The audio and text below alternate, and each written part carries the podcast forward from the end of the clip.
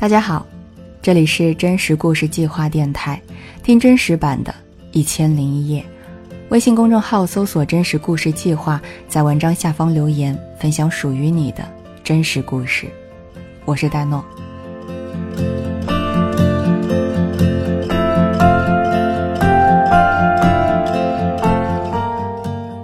十四岁之前，我都生活在津巴布韦一个偏远的小村子里。村子里没有医生，没有学校，只有几十户人家，过着最原始的日出而作、日落而息的生活。我妈妈是村子里为数不多读过书的女人，我常听她讲她少女时代的故事。那个时候，她还没有出嫁，生活在哈拉雷。她哥哥因为赌博，在追债人的威逼下，把只有十三岁的妈妈卖给了村子里的牧场主人。经过几天几夜的漫长跋涉，成为了牧场主的第四任妻子。妈妈十七岁的时候生下了她的第二个孩子，就是我。我的家里一共有十几个孩子，只有父亲和大妈妈单身住在一个土屋里，剩下的所有人，无论是妻子、男孩、女孩，还是出生不久的婴儿，都挤在另一个大的土屋里。妈妈对我很好。在我跟着他去放牛或者做家事的时候，他会给我讲他在哈拉雷的生活，还教会我一些基本的英语、数学。但随着父亲的牛羊生意越来越差，不得不让家里成年的姐姐们一个个出嫁了。我嫁人的时候只有十二岁，比当年的妈妈还小。出嫁之前，妈妈给我做了一顿有肉的萨扎。那是津巴布韦的传统食物，吃完的第二天就要离家，不再回来了。我只记得我的丈夫努鲁来接我的那一个晚上，妈妈哭了很久。在我坐上牛板车的那一刻，土屋内的油灯灭了。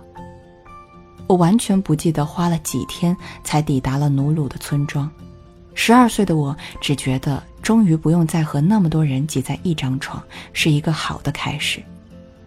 努鲁跟我说他二十五岁，可他的姐姐说他其实已经二十七了。他常常和村子里的其他几个人一起去邻村进货回来倒卖，有吃的、药品，还有些小玩意儿。成为努鲁的妻子后，我听到的最多一句话就是“你要听我的”。不喝酒的努鲁一般是不会打我的。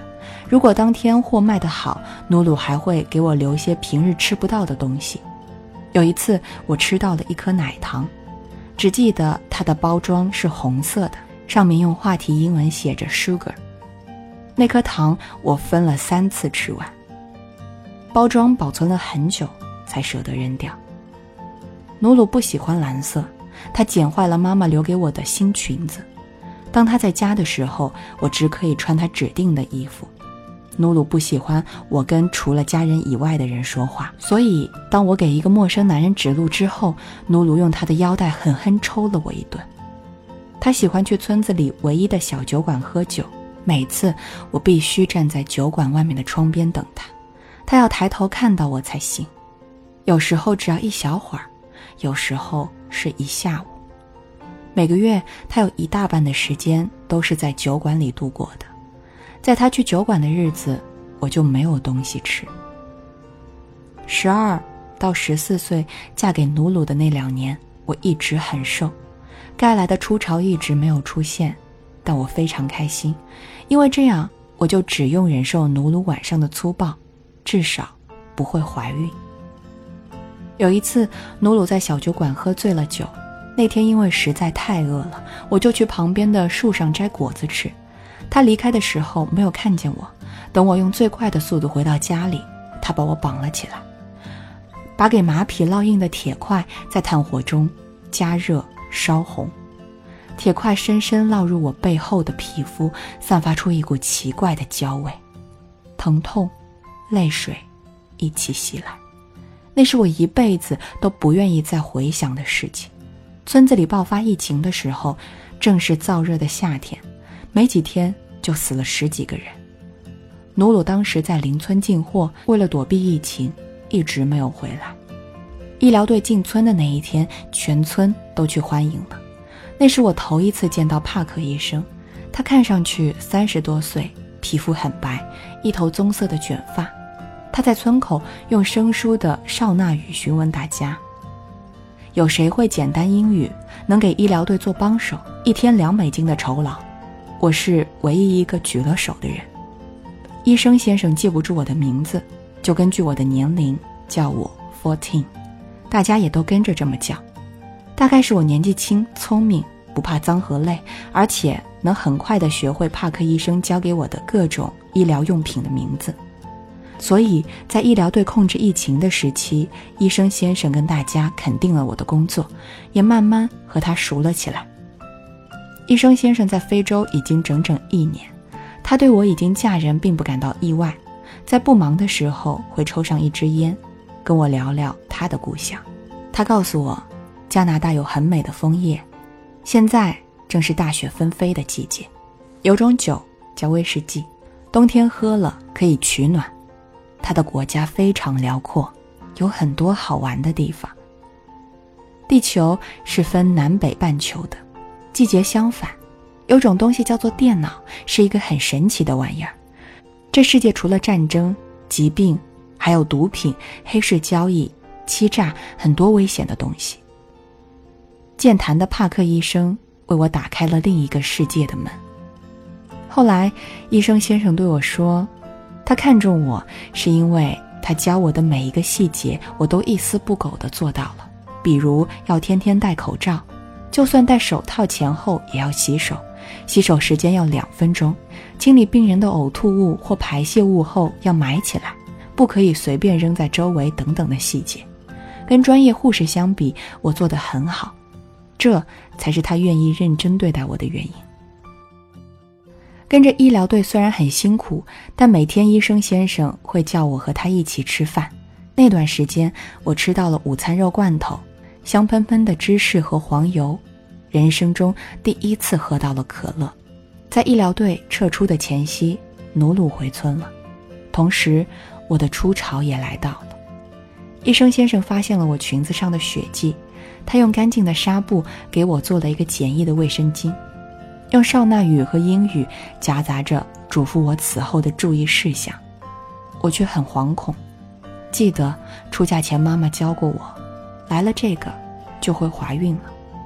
当晚，父亲其他妻子难产时身下的血和尖叫不断在我脑里播放。我做了人生中最重要的一个决定。我去了医生先生休息的帐篷，想要用身体交换，让他带我离开。他笑了，教会了我一个新的词汇，G A Y。他用干净的手指指了指自己，说了这个词的意义。在我还在诧异的时候，医生先生已经为我穿好了脱掉的衣服，给我拿了够吃几天的罐头和饼干，让我几天后在一百多公里之外的公路口等他。如果那个时候我出现了，就带我走。当天夜里，我休息了整晚。第二天，装作若无其事的工作了一整天。深夜的时候，我背着仅有的衣服、水罐和食物，沿着土路一直往北走。如果日出前我碰到了树丛，就躲在那里，晚上再接着走。也许真的是运气好，途中没有碰到野兽。每次水快喝完的时候，我都能找到面包树，或者零星的人家，或者浑浊的小河。在抵达医生先生指定的路口时，我的食物快吃完了。那时我已经徒步走了四天，我怕错过医疗队的车，只在周围摘了些果子，就坐在附近等医生。我永远记得那个画面：尘土飞扬的公路口，医疗队的红色十字在车身上闪耀。我冲到路上，用尽力气挥手，车停下来。医生先生下车后拉起了我的手。把我安置在了成箱的药品堆上，然后清理了我脚上的水泡。我在医生的触碰中，闻着药品的味道，睡了长久以来最安稳的一晚。对我来说，那一天，药品混合着泥土，还有医生身上微微的汗味，就是自由的味道。我看着倒退的公路，心里在不停的呐喊。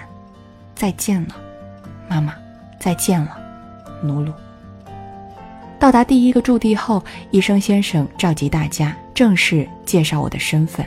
他叫 Peggy，以后都跟大家一起。医生先生又带我辗转了几个村庄。刚开始，我常常晚上不敢睡觉，怕努鲁会突然从帐篷外冲进来，把我拉回以前的日子。也常常梦到妈妈在哭，梦见父亲的咒骂。随着我们距离努鲁的家越来越远，我的失眠。和噩梦逐渐消失了。跟着医生奔波的日子，我的身体像柳枝抽条一样开始生长。我跟着医生和护士们学习了急救、包扎和药品的基本知识，用简单的英语交流已不再是问题。某天，我准确地报出了十几种药品箱子上的编号。医生先生非常开心，他惊讶于我对数字的敏感，在闲暇时开始正式教我数学。跟着医生先生回到哈拉雷的时候，我已经掌握了很多数学公式，又长高了一点。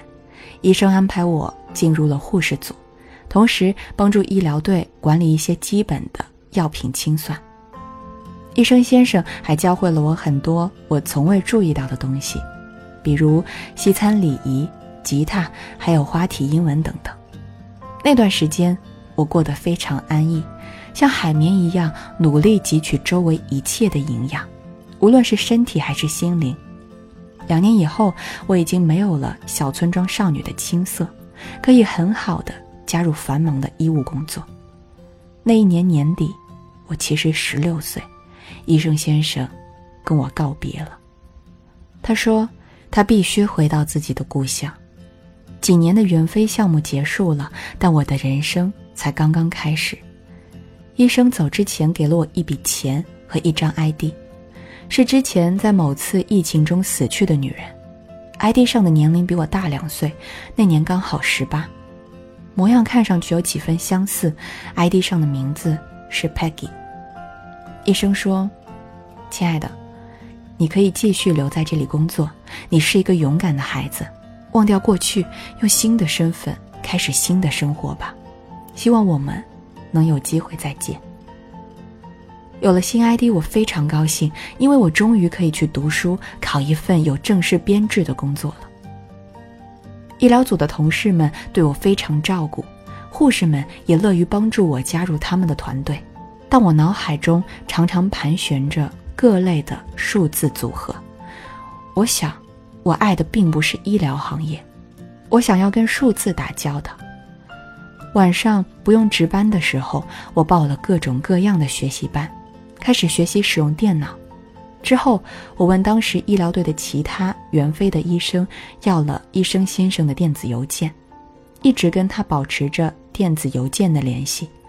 我将一切的进步与他分享，把他当做我的树洞，我的人生导师。我学会了财务的、电脑的、英语的很多课程。在通过了会计考试之后，我在一家德国人开的矿产公司做了财务，并开始学习德语。开始做财务的那一年，我觉得人生终于开始越来越光明。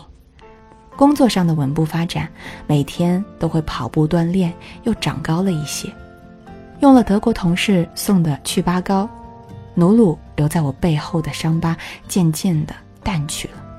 我想，现在。哪怕我站在努努面前，他也认不出来了。我二十四岁的时候开始了人生的第一次恋爱，他叫阿素，是之前我德语学习班上的同学。机缘巧合下，我们再次相遇，同正常情侣一样，我们恋爱、结婚，但一直没有孩子。阿素在一所学校做老师，我后来转行，专门做了投融资。因为会两门语言，我开始随着公司去了德国、英国，还有周边的很多国家。大概生活总是有些跌宕起伏的。三十而立之年，我做担保的一个项目出了问题，损失了好几年的积蓄。阿素在这个时候提出跟我离婚，他说我陪他太少，还生不出孩子。我回归了单身生活，但基本没有什么积蓄。还丢掉了工作，羞愧和失落，让我主动选择逃离了原来的生活圈。那个时候，我对任何人、任何事都提不起兴趣。我并不知道世界上还有一种疾病叫做抑郁症，但现在回想起来，我大概是得了抑郁症。大概有两三个月的时间，我都随意在餐馆或者超市打着零工，满足温饱。还记得那天我从超市下班，收到了医生先生的电邮，信中他说他已病入膏肓，想要和我当面告别。医生先生。依旧像旧时那样考虑周到，他为我订好了机票，发来办理签证的邀请函。在半个月后，我抵达了温哥华。病床上的他又干又瘦，棕色的卷发也因为化疗变得稀疏。彼时，从我们相识已经过去了将近十二年。医生先生得了肺癌，他说：“怪自己离不开香烟，就算死掉，也不遗憾了。”我留下来陪他走完了最后一程。时光像回到了十几年前，非洲炎热的夏天，医疗队搭建简易的帐篷里，我做回了最基础的护理工作。只不过，此时床上的病人换成了他。这段日子，我们聊了许多过去的事情。他说：“我一定会越过越好，毕竟我再也不会变成那年那个无助的少女了。”医生先生是在不久后的凌晨离开的，我没有参加他的葬礼，回到了哈拉雷。我决定要振作，我告诉自己，医生先生当时帮助我逃离旧的人生，不是为了让我沉沦的，所以我换回了原来的名字。我重新找了工作，在银行做柜员，凭着对数字的敏感，我的业务总是做得最快。我可以在冗长的报表内一眼。就看出数据的错误，我的主管开始慢慢赏识我。有一年，银行迎来了重要的重组合并，大 boss 邀请了几个重要的客人参与晚宴，其中一位是从小在德国长大，如今重回故乡的银行家。当天，我们聘请的专业德语翻译临时不能出席，我是在场唯一一个会德语的人。当晚，我用流利的德语和少纳语。完成了银行家与我们主管、投资方的沟通，顺利将合作细节敲定。银行家特意对我的主管提出，希望由我晋升一级，负责涉外业务的工作。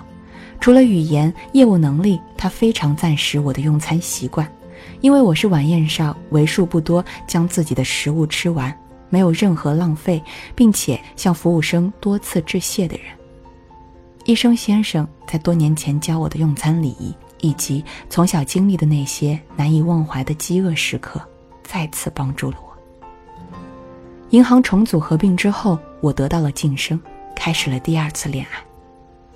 帕特来自南非，在银行的培训中，他对我一见钟情，开始了猛烈的追求。那时我已经三十二岁，在中国算是剩女了。可是爱情是泉水，会滋润一个人的身与心。在稳定的两年恋爱中，我们彼此确定就是对方的唯一。那年圣诞节，我们结婚了。我在南非约堡见到了帕特的妈妈。第一次见面的时候，他妈妈特意做了沙子，混合着我爱吃的蔬菜、鸡肉和玉米。我重新找到了一个充满爱的家庭。婚后，我申请调动去了南非约堡的银行，跟帕特开始了在一个新国度的生活。一年后，我们的孩子出生，是个可爱的女儿。我跟无数个职场妈妈一样，辛苦又甜蜜。三十五岁，我们有了第二个孩子，但我经历了难产，切除了子宫。今年，我已经三十七岁了，有两个孩子。工作上负责银行海外业务的管理，我去过很多国家，感恩人生中的一切美好和机遇，也珍惜曾经受过的苦难。也许很多人觉得，从一个村落少女走到今年，已经可以停下来了，但我的梦想还在继续。下一步，我还想要在京巴开一家自己的美甲店，在京巴美甲要五十或六十美元。我在中国的餐厅排队吃饭，美甲竟是免费的，而且款式、颜色都非常新颖漂亮。所以下一步我会让京巴的闺蜜来中国学习美甲，然后一起投资开店。目前在工作之余，我也参加了艾滋病防治宣传的公益工作。我翻译了德国先进的建筑学书籍。我也在中国和合作伙伴一起，想把中国的杂交水稻项目在金巴推行，也想要把先进的清洁水技术带回非洲。我希望能够用我微薄的力量，去感染更多的人，通过日积月累的努力，解决困扰这片土地世世代代的几大难题：水源、粮食、疾病和住房。我的朋友告诉我，中国人。把四十岁叫做不惑之年，意思是在这个年纪的人遇到事情都能够明辨是非，不再困惑。我马上就要到四十岁了，我常常回想过去的每个点滴，想起医生先生常常教我一定要做的事：不停止学习，别怕苦和痛，用最好的方法做最正确的事。我名字的意思是 “be strong”，我常常告诉自己。虽然会很累很疼，但只要踮起脚尖，糖罐就不会空。